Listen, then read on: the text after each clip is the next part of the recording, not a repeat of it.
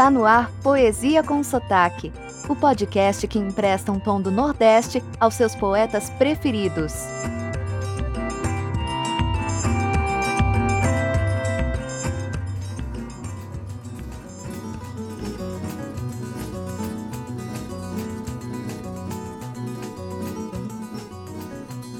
Oi, tudo bem?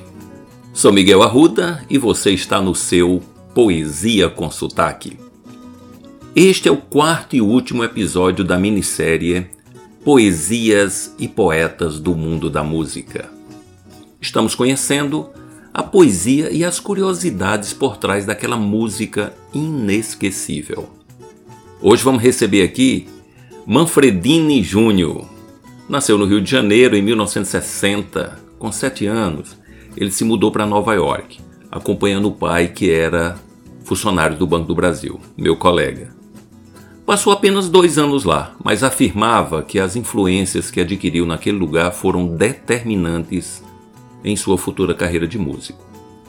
Em 1973, com 13 anos, acompanhando nova transferência do pai, isso é típico de funcionários, filhos de funcionários do Banco do Brasil, foi morar em Brasília. Com 15 anos, foi diagnosticado com a doença óssea rara que precisou de cirurgia para implante de pinos na bacia.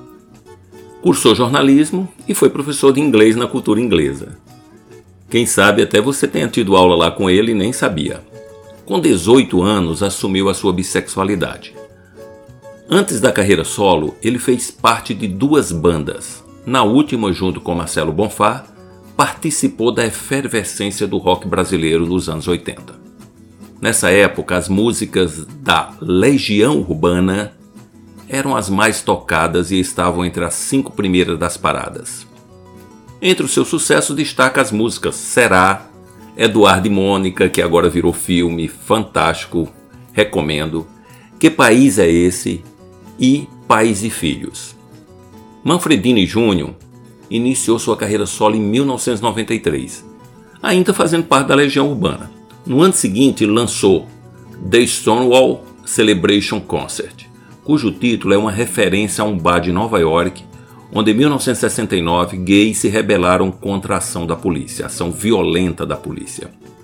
Em seguida lançou o CD Equilíbrio Distante, isso era mais ou menos em 1995, interpretando canções italianas, fantástico CD e pouco tocado, infelizmente.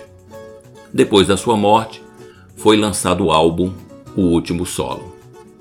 Manfredini Júnior também era conhecido como Renato Russo. E a letra que você vai ouvir aqui é Tempo Perdido. É a canção provavelmente mais executada da banda, e o verso final da canção, Somos Tão Jovens, deu título ao filme biográfico de Renato Russo, lançado em 2013. Na letra, Renato aborda essa questão tão complexa que é a passagem do tempo e a angústia que isso pode nos causar não temos mais o tempo que passou, mas temos todo o tempo que está na nossa frente. Vamos ouvir?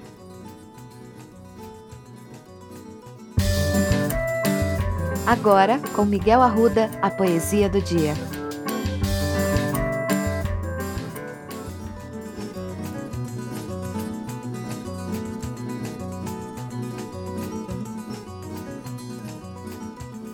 Tempo perdido Renato Russo.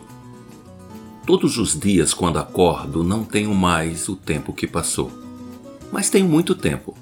Temos todo o tempo do mundo. Todos os dias antes de dormir, lembro e esqueço como foi o dia. Sempre em frente. Não temos tempo a perder.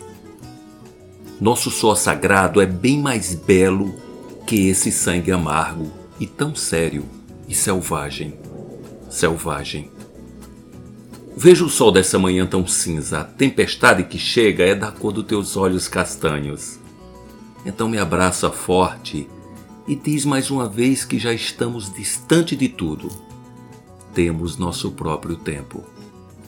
Não tenho medo do escuro, mas deixe as luzes acesas agora. O que foi escondido é o que se escondeu, e o que foi prometido ninguém prometeu nem foi tempo perdido. Somos tão jovens, tão jovens. Esse foi o podcast Poesia com Sotaque, que harmoniza a sensibilidade poética com a aridez do sertão. Para conhecer mais, acesse o Instagram miguelarruda.dh. Seu comentário e sugestão são muito bem-vindos. Até a próxima!